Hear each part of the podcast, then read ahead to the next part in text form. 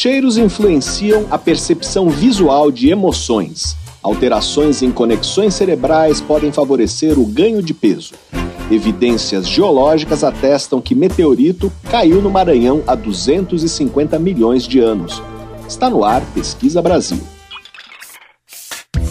Pesquisa Brasil, uma parceria Revista Pesquisa FAPESP e Rádio USP.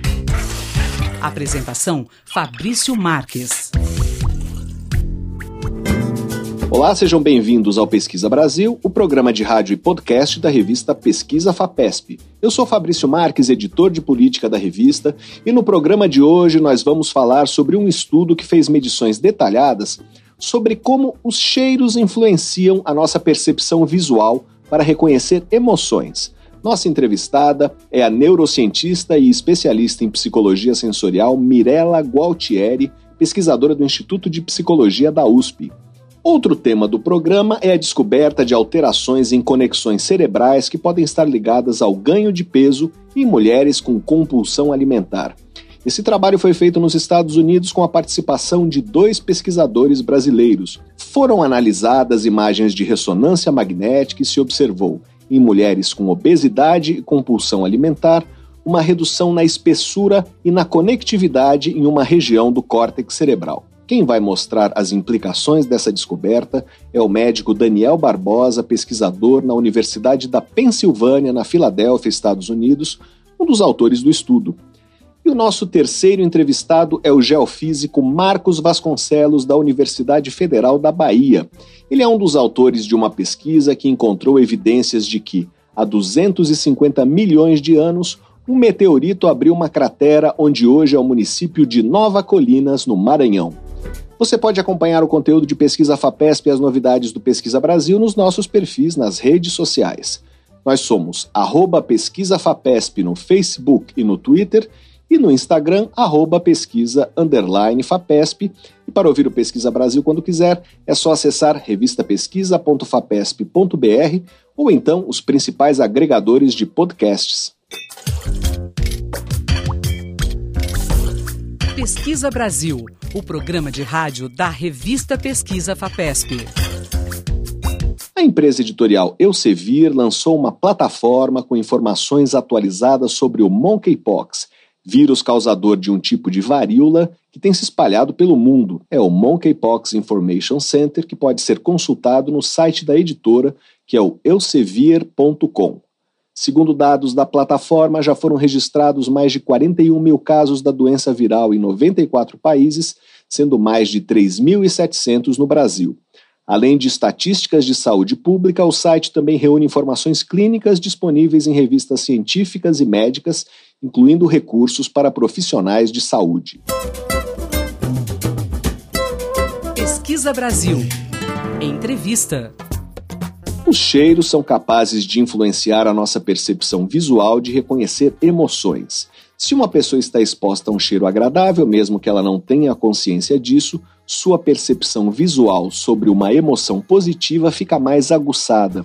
Um artigo que fez medições detalhadas desse efeito foi publicado na revista científica PLOS ONE e nós vamos conversar sobre esses resultados com uma das autoras do trabalho, a neurocientista Mirella Gualtieri. Ela é professora de psicologia experimental do Instituto de Psicologia da USP. Esse trabalho foi resultado de uma pesquisa de mestrado do psicólogo Matheus Ferreira, que ela orientou. Olá, professora, seja bem-vinda ao Pesquisa Brasil. Muito obrigado por participar do programa. Eu que agradeço, Fabrício. Muito obrigada. Professora, como esse trabalho foi feito? Quantas pessoas participaram dele?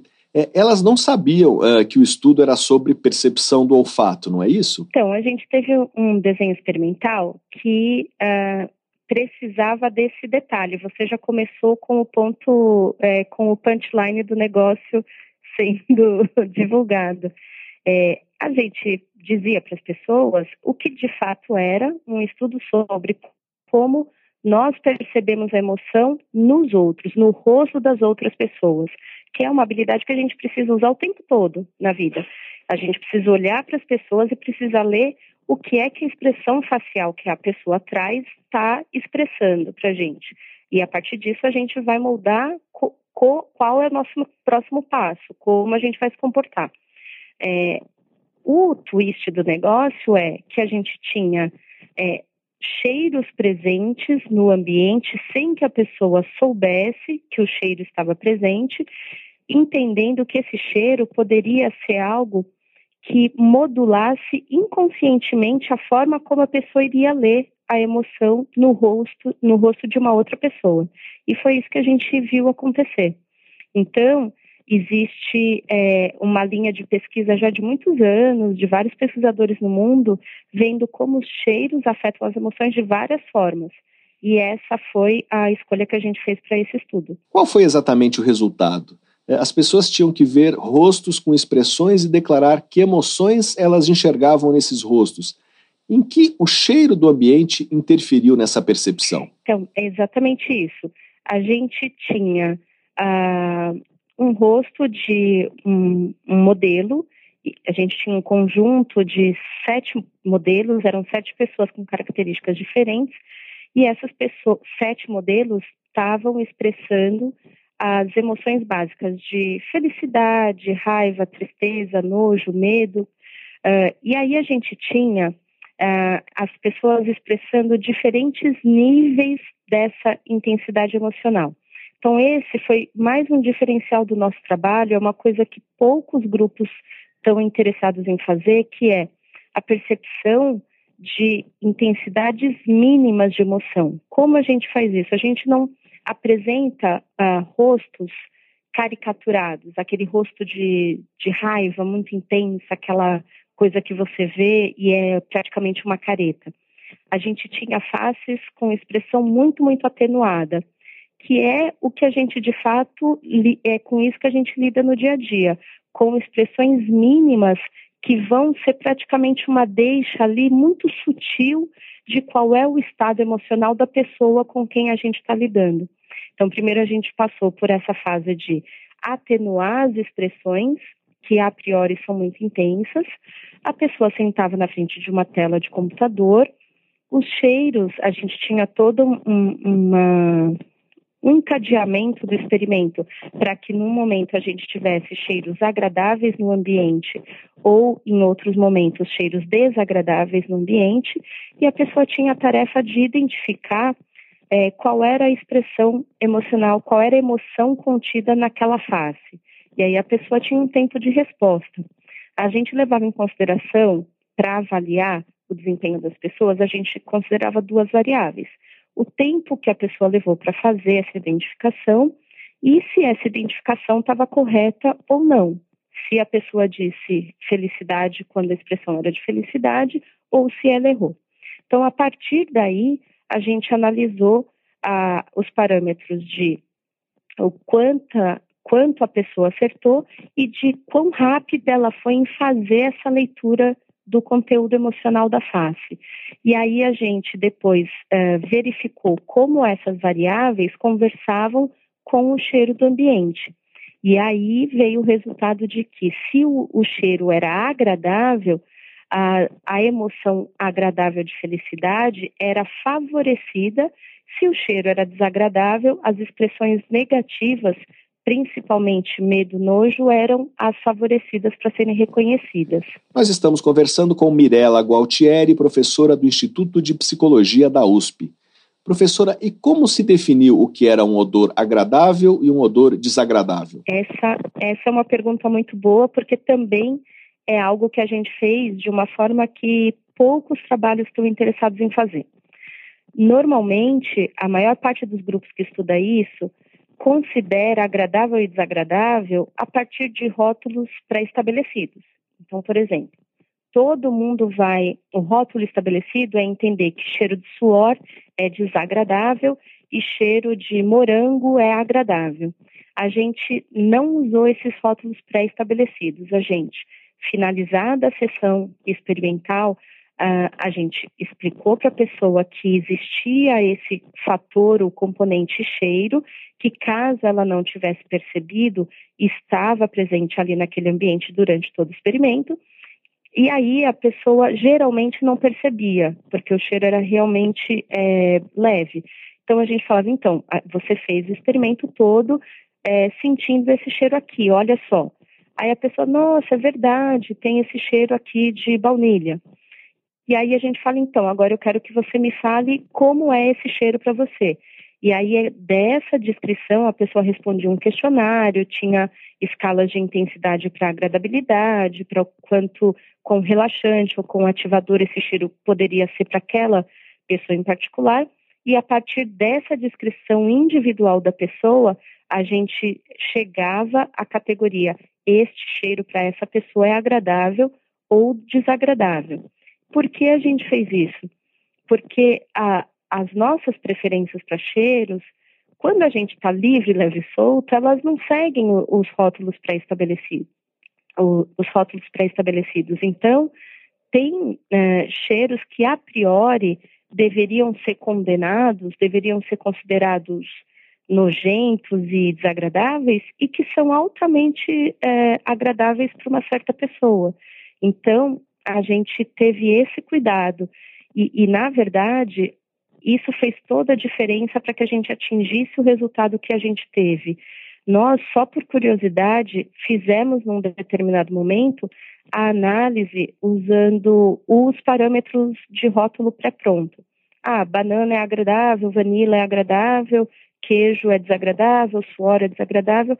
Se a gente usava esses rótulos, a gente tinha é, resultados muito confusos que não apontavam para uma direção tão clara quanto a gente observou quando a gente levou em consideração a opinião individual de cada um. Como essa influência acontece? De que modo um cheiro agradável, sutil, ajuda o cérebro a identificar que uma expressão no rosto é feliz e um cheiro ruim, que, que uma expressão é desagradável? Então, a gente tem uma questão de uma, de uma estrutura toda orgânica feita para levar em consideração a informação de odor, para modular a nossa leitura emocional, para modular é, o, nosso, o nosso comportamento e a nossa reação emocional para uma determinada situação.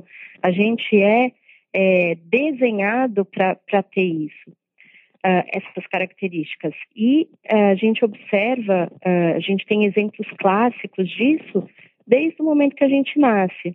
Então, um bebê recém-nascido, é, ele consegue identificar e ele se orienta, ele orienta o corpo, a cabeça e a boca em direção ao cheiro do leite da mãe e em detrimento do cheiro de leite de qualquer outra mulher que não seja a mãe desse bebê. Então, existem experimentos clássicos já bastante antigos mostrando isso. Você coloca lá uma série de leites maternos e o bebê vai se orientar para o da mãe dele. E essa informação, ela é exclusivamente guiada pelo cheiro, pelo vínculo que ele criou com o cheiro do leite da mãe.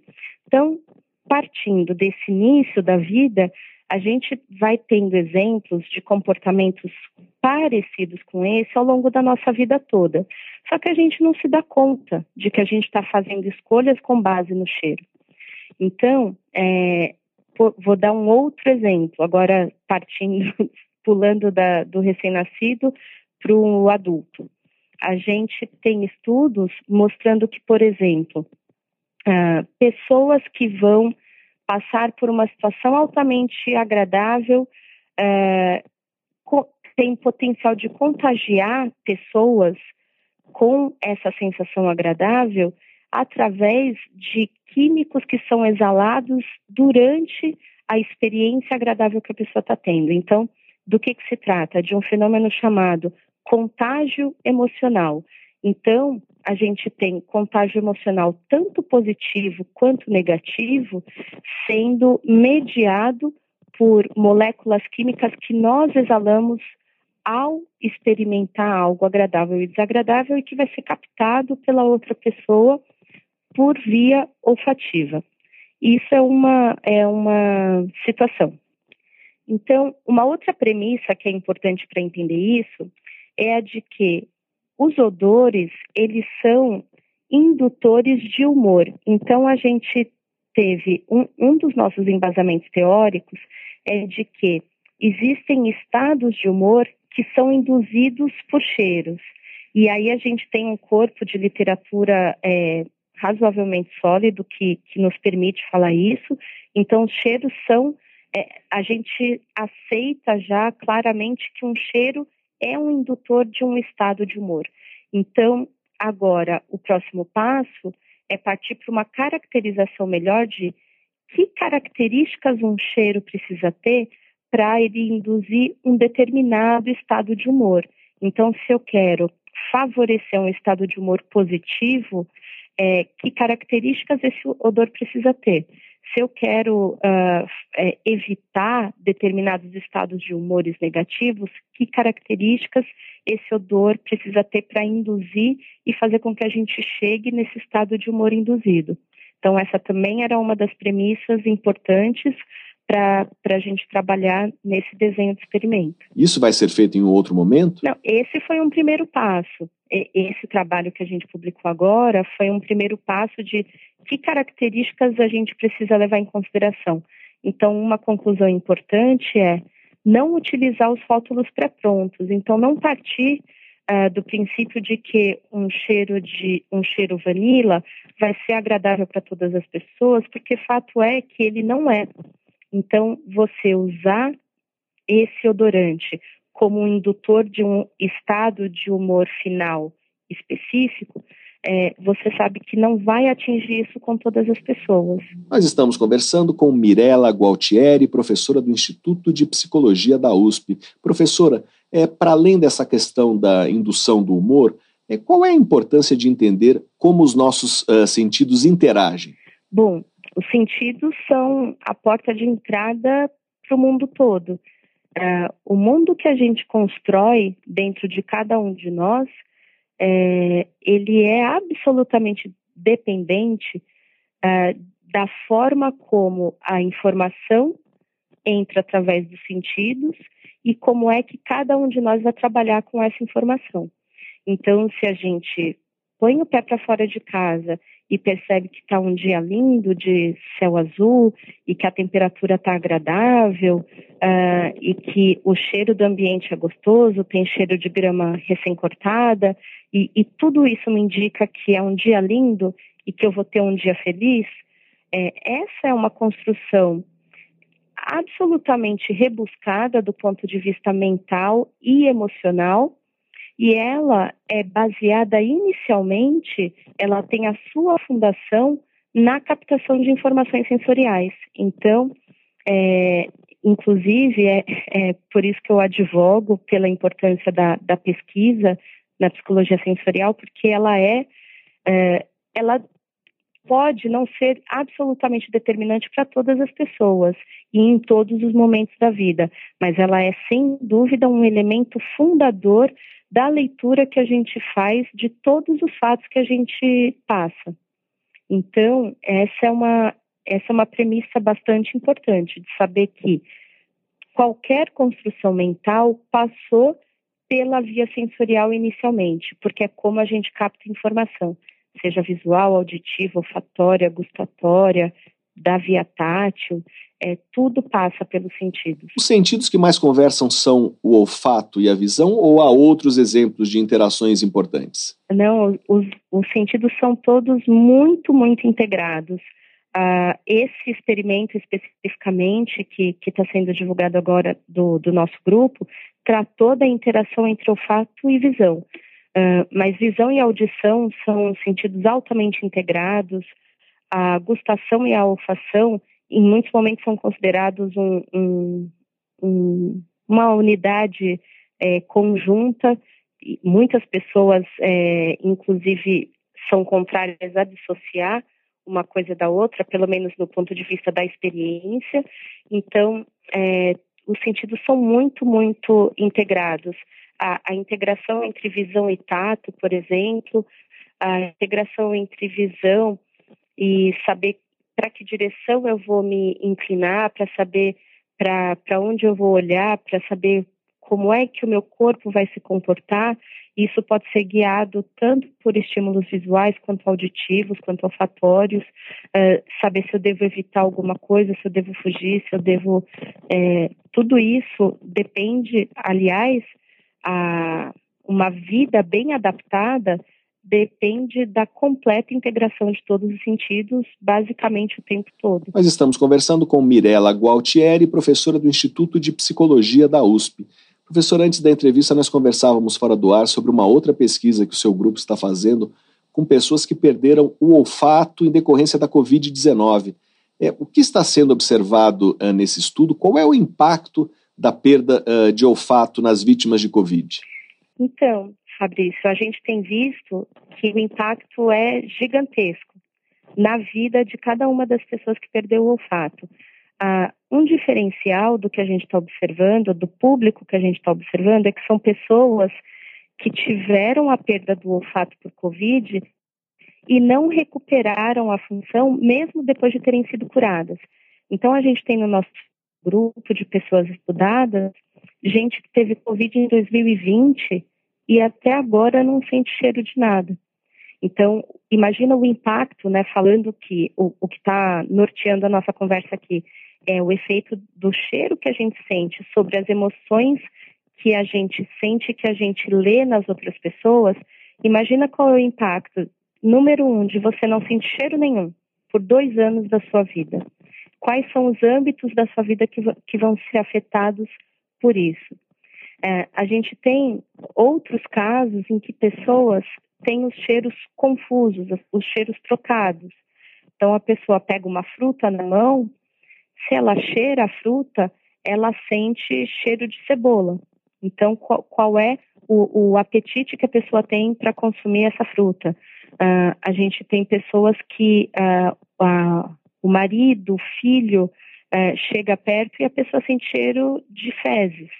É, então, são todos esses relatos reais que a gente tem no nosso grupo é, de pessoas que, que têm que conviver com esse nível de impacto do olfato sobre a sua vida afetiva e que é de proporções gigantescas.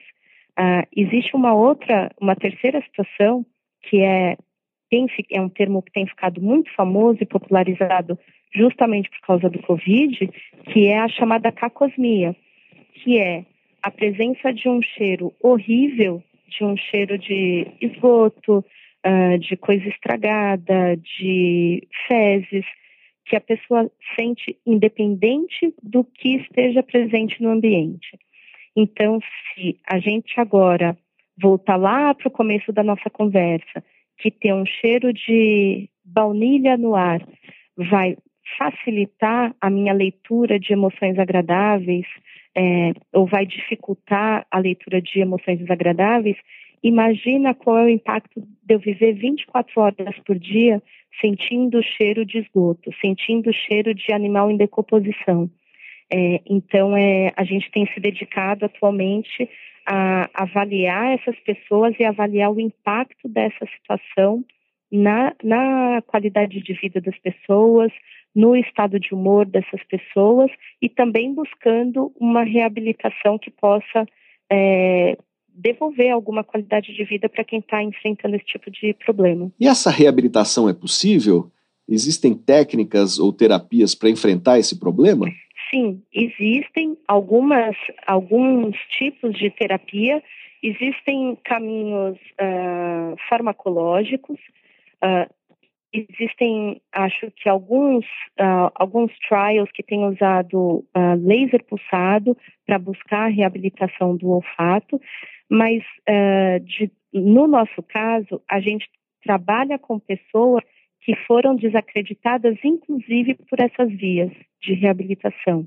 E aí a gente está passando por uma por um caminho que a gente está propondo é um caminho de reabilitação olfativa e afetiva. Então, é um caminho de reabilitação da capacidade de sentir cheiros através da nossa conexão afetiva com, com tudo que a gente tem de história de vida.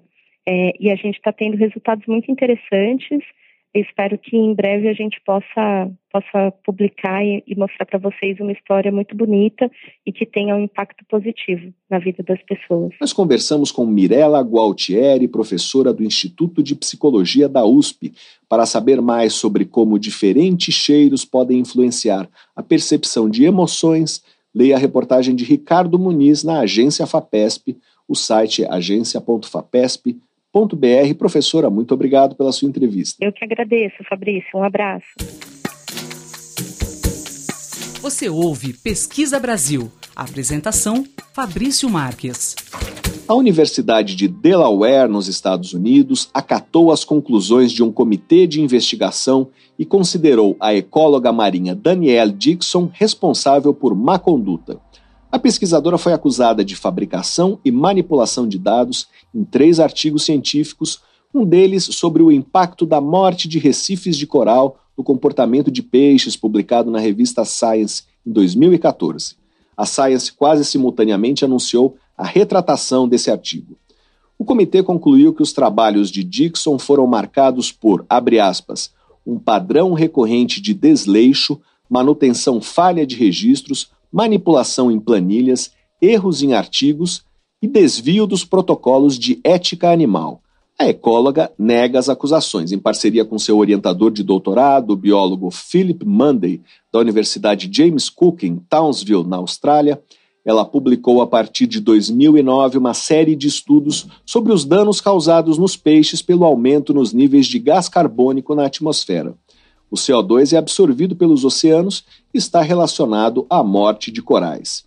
Os trabalhos mostraram que o branqueamento de corais desorienta os peixes e os leva a nadar em direção a substâncias emitidas por predadores. Foram utilizados equipamentos nos quais um peixe pode escolher nadar em direção a um sinal químico. O comitê de investigação concluiu que Dixon não teria condição de coletar os dados sozinha, como ela alega que fez já que precisaria de quase 50 dias ininterruptos de observação e mais de 11 mil litros de água do mar fluindo por uma calha. Pesquisa Brasil. Entrevista. Um estudo realizado na Universidade Stanford, na Califórnia, e na Universidade da Pensilvânia, na Filadélfia, nos Estados Unidos, com a participação de dois pesquisadores brasileiros, identificou alterações em conexões cerebrais que podem estar ligadas ao ganho de peso em mulheres com compulsão alimentar. Foi observada através de imagens de ressonância magnética uma redução na espessura de uma região do córtex cerebral e na sua conectividade com uma outra região chamada núcleo accumbens. Nós vamos conversar agora por Skype com o médico brasileiro Daniel Barbosa. Ele é pesquisador da Universidade da Pensilvânia e é o primeiro autor desse estudo Olá, doutor, seja bem-vindo ao Pesquisa Brasil. Muito obrigado por participar do programa. Oh, muito obrigado, eu que agradeço o convite e o interesse no nosso trabalho. Queria que o senhor explicasse a relação entre a compulsão alimentar e o ganho de peso. É, a compulsão pode ter influência na obesidade, mas elas não andam necessariamente juntas, não é isso? Sem dúvidas, exatamente. Esse é um ponto muito importante, uma coisa que a gente sempre tenta salientar nessa pesquisa, é que obesidade é uma coisa super heterogênea e pode ser por diversas causas, por questões metabólicas, disfunções hormonais. E no nosso caso, a gente está interessado na parte mais comportamental, que pode levar à obesidade. Então, seria especificamente na compulsão alimentar, que leva à ingestão de calorias em excesso e que leva ao ganho de peso. Então, a gente está interessado especificamente nesse fator da obesidade dada pela compulsão alimentar. Doutor, qual foi o recorte da pesquisa? Que perfil de pacientes eh, vocês analisaram? É, quantos foram? Isso, primeiro nossa pesquisa foi, na verdade, pegando imagens de pessoas saudáveis. Existe, um, existe uma base de dados que se chama Projeto do Conectoma Humano, e eles disponibilizam para outros pesquisadores é, imagens de ressonância de alta resolução, que a gente pode fazer mapeamento de conectividade estrutural e conectividade funcional. Então, o nosso primeiro passo foi pegar nessa base de dados grande, que são mais de 100 pacientes que fizeram imagens de ressonância de, chama de altíssimo campo, de mais de 7 Tesla, é de 7 Tesla no caso, a gente pegou essa base de dados para definir qual parte desse núcleo cerebral, que é o núcleo accumbens, que está relacionado a comportamentos de impulsividade, a compulsão alimentar, também às vezes até a, em estudos com compulsão por outras substâncias. Então a gente decidiu primeiro segmentar essa região do cérebro do núcleo accumbens com base na conectividade do córtex frontal, do córtex pré-frontal ventromedial, que está relacionado a, exatamente ao controle desses impulsos. Então, esse foi o primeiro passo. A gente pegou essa amostra de mais de 100 pessoas e segmentou essa região, essa região cerebral. A partir daí, a gente usou essa segmentação dessa região numa população de mulheres, todas de idade semelhante, e foi bem importante para a gente manter uma amostra bem homogênea. Foram todas mulheres, por volta dos 20 e poucos anos, e com compulsão alimentar Dentre elas tinham mulheres com obesidade e mulheres na faixa saudável de peso. E a gente definiu isso pelo IMC, né, que é o Índice de Massa Corpórea. Nós estamos conversando com o médico brasileiro Daniel Barbosa, pesquisador na Universidade da Pensilvânia, nos Estados Unidos. É, doutor, e o que vocês observaram? O que cada grupo apresentou em relação a essas estruturas do cérebro? Então, a primeira coisa que a gente observou, na verdade, a gente olhou a parte comportamental delas, para garantir que não tinha nenhuma diferença. E muitas vezes pessoas com compulsão alimentar têm comportamentos compensatórios e vários outros fatores, questão de ansiedade, depressão, que podem influenciar na questão alimentar também e levar ao ganho de peso. Então, a primeira coisa que a gente fez foi quando comparamos essas mulheres com compulsão alimentar nas diferentes faixas de peso, a gente viu que elas não tinham diferença sequer na frequência de episódios de descontrole alimentar, o que é, é o que a gente chama de binge eating, que é a tradução seria a compulsão alimentar. E mesmo sem essa diferença, tem alguma coisa que esses episódios em um grupo está levando a um ganho de peso, a obesidade, e no outro grupo não. E a partir daí a gente decidiu olhar a conectividade entre essas duas regiões, o núcleo accumbens e o córtex pré-frontal ventromedial, devido a essa relação já mostrada em estudos animais e estudos humanos com o controle de impulsos. A gente pensou, tem alguma coisa que pode estar é, ajudando essas, essas mulheres a se controlarem para não chegarem a uma das consequências da compulsão alimentar, que é a obesidade. E aí a gente viu que essa conectividade, medida por ressonância, tanto a conectividade funcional quanto à conectividade estrutural entre o, o núcleo accumbens e o córtex pré-frontal ventromedial estava diminuído nas mulheres com obesidade. Há uma redução na espessura e na conectividade dessas estruturas. O que exatamente vocês detectaram? Isso, esse já foi a, a, o segundo passo.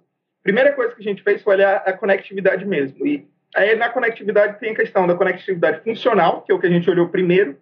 E basicamente o que isso mede, tem muito estudo que fala de conectividade funcional, ressonância funcional, mas a ideia dessa conectividade funcional que a gente olhou é simplesmente a sincronia do sinal cerebral entre essas duas regiões.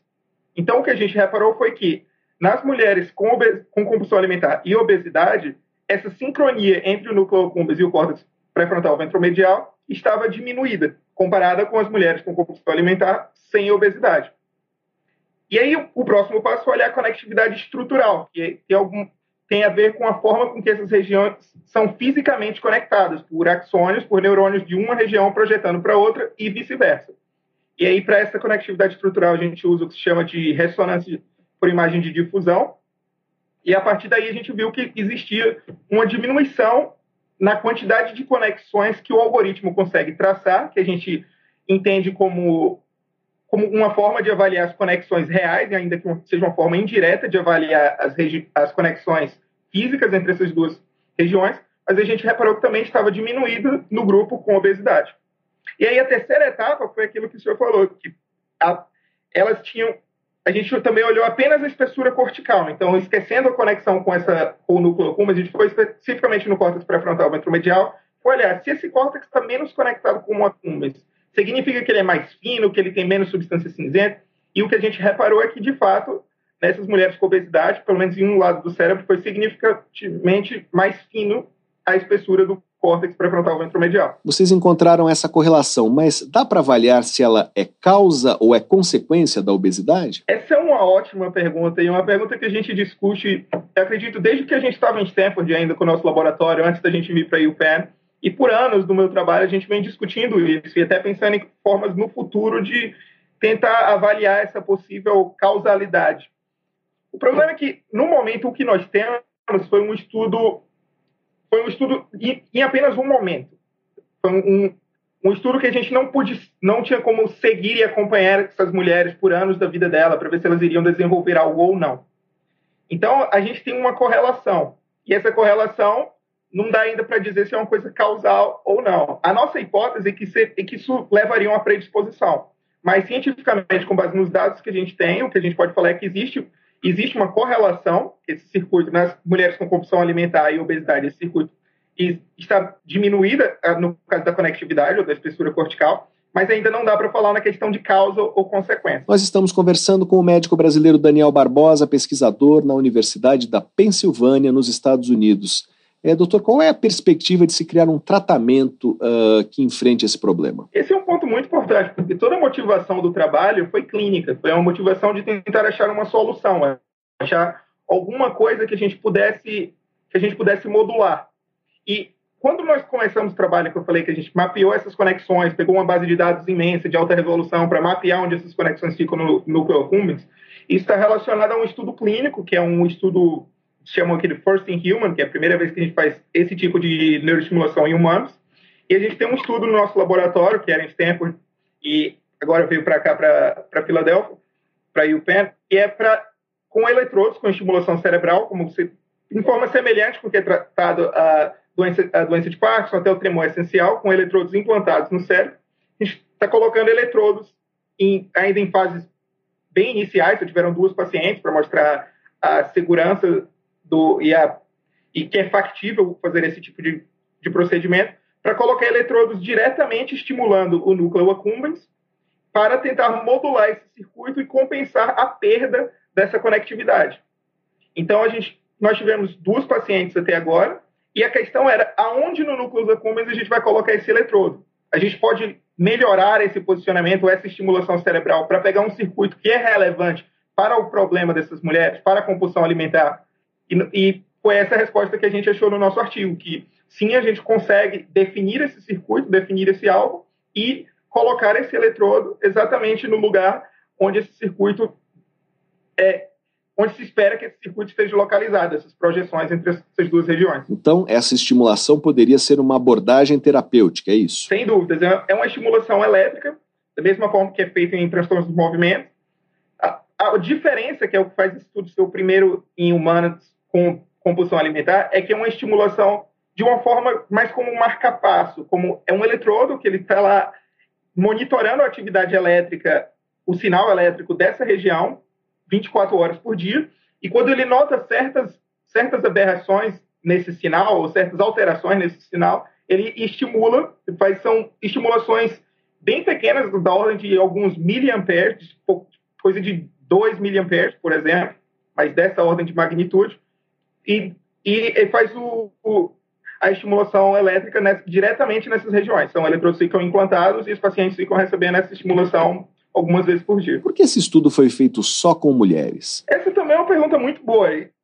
E a, a verdade é que em pesquisa de neuroimagem existem muitas coisas que podem levar a alterações. E o que a gente quer é uma amostra o mais homogênea possível, porque se a gente achar uma alteração cerebral, uma alteração de conectividade em dois grupos, mas um grupo tinha muito mais homem, o outro tinha muito mais mulher, então a gente não saberia se essa alteração é por causa da do motivo que a gente está pesquisando, que seria a variável, no nosso caso foi o IMC, ou se seria por outros covariáveis. Então, pegando apenas mulheres da mesma idade, a gente conseguiu controlar todas essas possíveis covariáveis clínicas e demográficas. Porém, isso também traz a limitação de que a gente precisa fazer outro estudo, tentar uma, uma população homogênea, semelhante, em pessoas de sexo masculino, que seria um outro, um outro processo para conseguir ver se esses achados também são válidos para a população masculina. E vocês vão fazer isso? A gente tem a intenção de fazer esse, esse estudo no longo prazo, mas no momento acabamos, depois de definir esse, esses alvos, o nosso foco, nosso grupo de pesquisa está mais voltado ao estudo clínico, a mostrar, a, como tem até um artigo que está saindo em breve, que já tem o preprint disponível, agora é mostrar que é possível e seguro modular essas conexões cerebrais. Então, a gente teve uma mudança de foco para o, o, ensaio clínico, para tentar chegar num tratamento, mas, ao mesmo tempo, no longo prazo, está nos nossos planos continuar a investigar esse circuito em populações diferentes. Não apenas populações apenas incluindo homens, mas também é uma coisa específica de quem tem compulsão alimentar ou quem tem, às vezes, outros transtornos psiquiátricos relacionados à compulsão alimentar também podem ter essa correlação relação desse circuito com obesidade. Então, são muitas perguntas que a gente ainda pretende investigar. Nós estamos conversando com o médico brasileiro Daniel Barbosa, pesquisador na Universidade da Pensilvânia, nos Estados Unidos.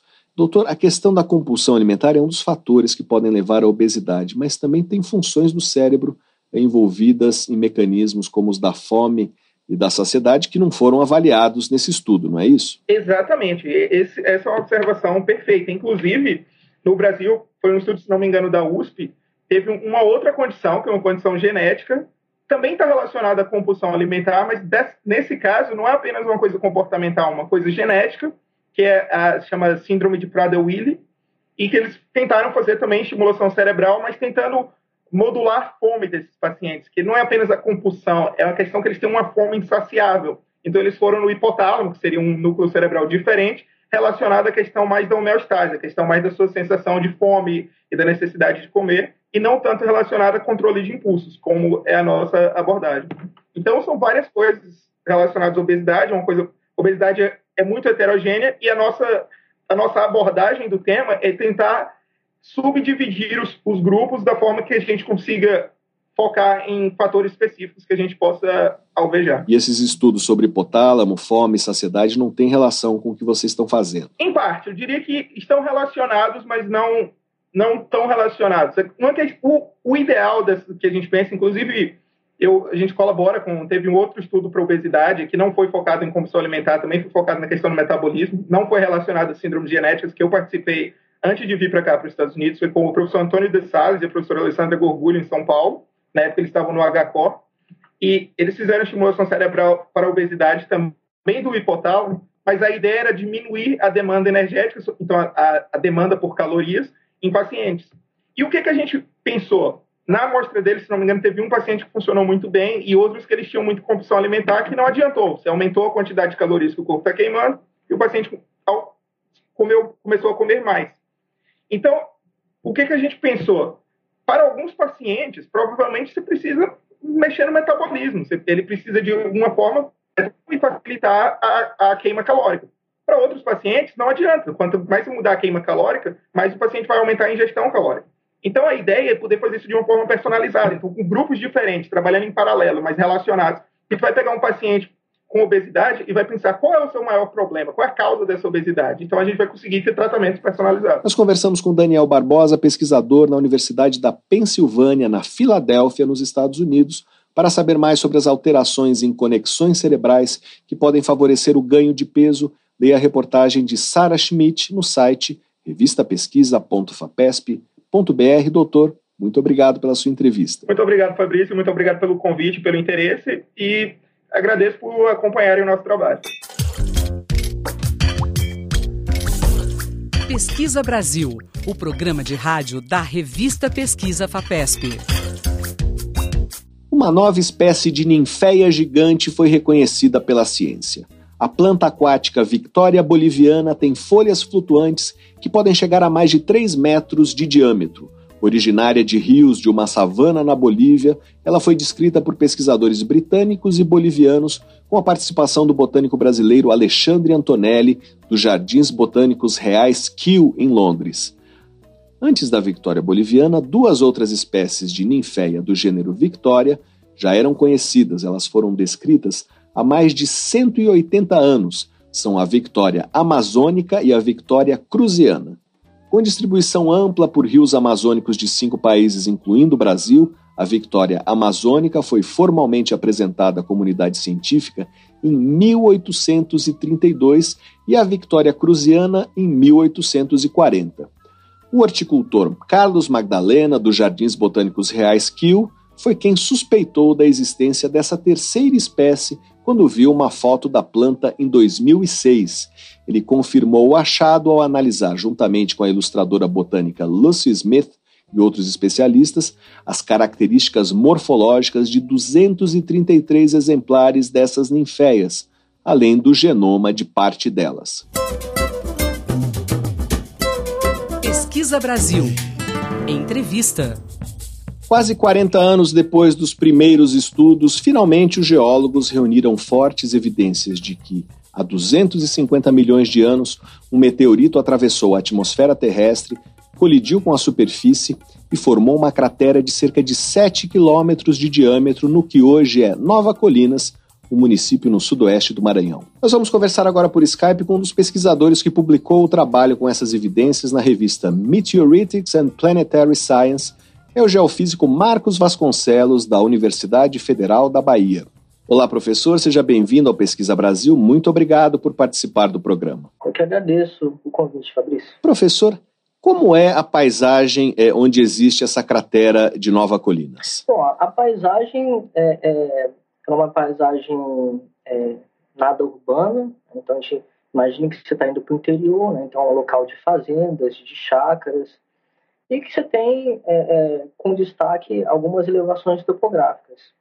Então você tem muitas elevações topográficas que são próprias das formações geológicas e outras que são é, elevações que foram então criadas pelo é, por esse evento de impacto. Mas em princípio a gente não vê nada de, de anormal, né? Então você vê um morro aqui, um outro morro ali, né? não, você passa por esses morros, né? Pelos cortes de estrada, né? Então é uma coisa assim que é, não chama muito a atenção. Em princípio. Qual é o tamanho da cratera? A gente estima, Fabrício, que ela tenha cerca de 6 a 7 quilômetros de diâmetro. É, mas pela idade que a gente deve comentar mais à frente, é, obviamente essas as rochas é, que foram impactadas elas sofreram já processos de erosão. Então é, nem sempre é tão fácil a gente é, ter uma, uma certeza sobre o diâmetro exato. Né? Ela pode ser maior do que a gente é, consegue enxergar em imagem de satélite mas em princípio ela tem cerca de 6 a 7 quilômetros de diâmetro. Nós estamos conversando com o geofísico Marcos Vasconcelos, pesquisador da Universidade Federal da Bahia. É, professor, o que indicava que ali havia caído um meteorito? Por que ainda havia dúvidas? É, que evidências faltavam? É, os indicativos, pr primeiro, para a gente é, é, começar a pesquisar uma cratera, ela precisa ter um formato próprio. Né? Com aquele formato né, é, é, radial né, e circular, é, então, o que a gente espera de um padrão de uma rocha que se deforma com impacto de meteorite é alguma coisa também próxima do circular. Então, é, o que, que tinha de, de, específico? O que tinha é esse formato que a gente vê em imagens de satélite, esse formato circular é, é, das elevações topográficas que, é, que, estão naquela região. Certo? É, e o que nós encontramos foram em coletar amostras dentro é, dessa estrutura circular, a gente encontrou feições microscópicas que nos dão é, essa, essa convicção, a certeza de que essas rochas sofreram, então, é, grandes pressões. O que é exatamente o material que vocês coletaram e o que foi observado nele? O material são é, as próprias rochas, né? não tem nada de, é, de muito diferente. Né? Então, a gente coletou amostras de, de arenito, que são rochas sedimentares, é, arenitos das mais diferentes naturezas, né, cores diferentes, mais avermelhados, mais, mais claros, mais amarelados, é, mas a gente só conseguiu identificar mesmo as seções com análise microscópica. Então a gente corta as amostras, fazemos pequenos blocos, esses pequenos blocos são então polidos até ficarem numa espessura é, mínima, é, necessária para que a, a luz transpasse os minerais o que nós encontramos são é, é, espécies de riscos. Né? Esses riscos são planos de fraturamento que são quebrados somente é, sob determinado é, intervalo de pressão. Então, esses risquinhos, que na verdade são planos, eles dão um indicativo para a gente que aquele grão ele sofreu é, altíssimas pressões. Nós estamos conversando com o geofísico Marcos Vasconcelos, pesquisador da Universidade Federal da Bahia. É, professor, e essas altíssimas pressões podem ser associadas à, à entrada do meteorito na atmosfera, é isso? É, essa, essas altíssimas pressões elas mostram que, que as rochas elas, é, elas foram impactadas por alguma coisa diferente de um processo geológico normal. Então, as rochas normalmente elas são submetidas a processos é, tectônicos, né, de, é, é, é, da própria evolução da crosta terrestre, mas esses processos de formação de cratera eles superam em muito as pressões desses processos geológicos normais. Né? Então, os grãos eles mostram que as rochas foram impactadas de forma realmente é, é, é muito alta, né? fora dos padrões normais é, geológicos conhecidos. Quer dizer, se não tivesse esse impacto, essas microdeformações não estariam lá. Com certeza não existiriam. O que a gente tem são, é, em processos tectônicos normais, são grãos que são fraturados, mas não tem um padrão. Né? é como você, você quebrasse um vidro. Né? Você quebra um vidro, o vidro vai, vai quebrar de uma forma irregular e algumas fraquezas. Tal. Mas se você imprimir uma, uma pressão muito forte, ele vai quebrar um certo padrão. Né? Então, esses grãos eles quebram é, num certo padrão, mas só em determinado intervalo de pressão. Nós estamos conversando com o geofísico Marcos Vasconcelos, pesquisador da Universidade Federal da Bahia. Professor, o que se sabe sobre essa colisão? Quando ela teria ocorrido? É, qual o tamanho do meteorito? Com que velocidade ele caiu? É, é, a gente ainda não tem essas informações. A gente tem é, basicamente estimativas baseadas no estudo de outras crateras. A gente tem, sabe mais ou menos é, as proporções. Né? Então, é, a gente tem aí que é, uma, uma cratera desse porte, provavelmente a gente teve aí um bólido, né, meteorito da ordem de, de 500 metros, né, 500 a 700 metros, né? Mas isso tudo são estimativas baseadas no estudo de baseadas no, nos estudos de outras crateras. É, e a gente precisa, obviamente, né, fazer algumas simulações matemáticas é, para a gente poder ter mais precisão acerca dessas, dessas informações. E essas simulações ainda não, não foram realizadas. Professor, o senhor falou uh, da comparação com outras crateras.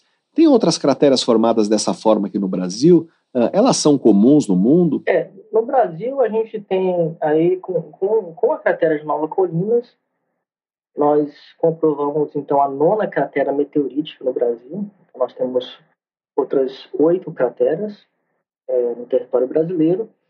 É, no mundo a gente já tem mais de 190 crateras é, de impacto é, comprovadas com esses indícios é, geológicos. Então são são estruturas de grande porte que foram formadas aí é, durante todo o registro geológico, são antigas, né? Mas a gente entende que na Terra como um todo tem muitas outras potenciais crateras para formadas, né, que precisam ainda ser comprovadas. professor, aqui no Brasil, quais são as crateras mais exuberantes e como elas se comparam com a de Nova Colinas? a maior cratera da América do Sul, ela fica no Brasil, ela fica nos limites entre Goiás e o estado do Mato Grosso, chama cratera de Araguainha. Ela tem 40 quilômetros de diâmetro. É a maior cratera da América do Sul. É, a gente tem outras crateras de, de, de menor porte, entre aí, 8 e 20 quilômetros. É, todas são têm uma, uma geomorfologia bem parecida, são bem simétricas, são bem é, é circulares é, e tem é, o que a gente chama de núcleo suerguido, né? tem uma topografia mais elevada na porção central. Então, elas são bastante similares, só foram formadas em, em contextos geológicos, às vezes similares, às vezes um pouco distintos. Que crateras o senhor e seus colegas estão trabalhando agora? Ainda tem muita coisa uh, para se estudar nessa área? É, esse foi basicamente o nosso estudo inicial. Né? A gente tem muita coisa para estudar ainda. Inclusive, eu estava em campo com dois alunos da Unicamp é, na semana passada. A gente passou 15 dias coletando dados geofísicos. Então, esse primeiro estudo foi um estudo inicial que, que é necessário somente para fazer a comprovação da cratera. Então, se a gente não encontrasse as evidências necessárias, a gente não teria dado continuidade às pesquisas. Mas a gente precisa ainda aprofundar nos estudos geofísicos que auxiliam é, no estudo das deformações das rochas em profundidade. É, tem como a gente saber, então, qual foi a profundidade que as rochas foram afetadas, foram fraturadas, qual, qual foi a largura que as rochas foram também fraturadas, foram afetadas, foram deformadas.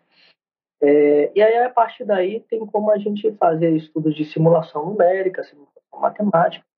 É, a gente precisa coletar ainda dados, encontrar rochas que tenham é que nos forneça informação para datação, para a gente ter uma datação mais precisa. Então, tem muitos estudos que podem ser feitos, podem ser realizados ainda na estrutura de Nova Colina. E por que é importante reunir esse conjunto de informações sobre as crateras brasileiras? É, por que é importante conhecer esses eventos? É, conhecendo é, a evolução, é, é, a formação especificamente de crateras de impacto meteorítico, é possível então que a gente compreenda um pouco mais a evolução é, do sistema solar. Tem diversas é, teorias, inclusive, que falam, que narram né, que é, a Terra e Lua, por exemplo, era somente um corpo, né, um, um grande impacto foi responsável pela separação de ambos. Né? Quando a gente vê a superfície da Lua, você vê que é, a Lua ela está toda cheia de crateras meteoríticas. Então, é, o evento meteorítico é um evento que é, é ele está presente em praticamente todos os corpos que estão no Sistema Solar. Então, entender esse processo na Terra, entender como é, as crateras se formam dentro das condições da atmosfera terrestre, nos permite também, é, nos permite especular, entender, estimar mais como esses eventos acontecem também é, nos outros corpos. Nós conversamos com o geofísico Marcos Vasconcelos, da Universidade Federal da Bahia, para saber mais sobre as evidências de que uma cratera no Maranhão foi formada pela queda de um meteorito há cerca de 250 milhões de anos. Leia a reportagem de Carlos Fioravante no site da revista Pesquisa FAPESP, que é o revistapesquisa.fapesp.br. Professor, muito obrigado pela sua entrevista. Muito obrigado, Fabrício, pelo convite. Fico feliz de poder participar.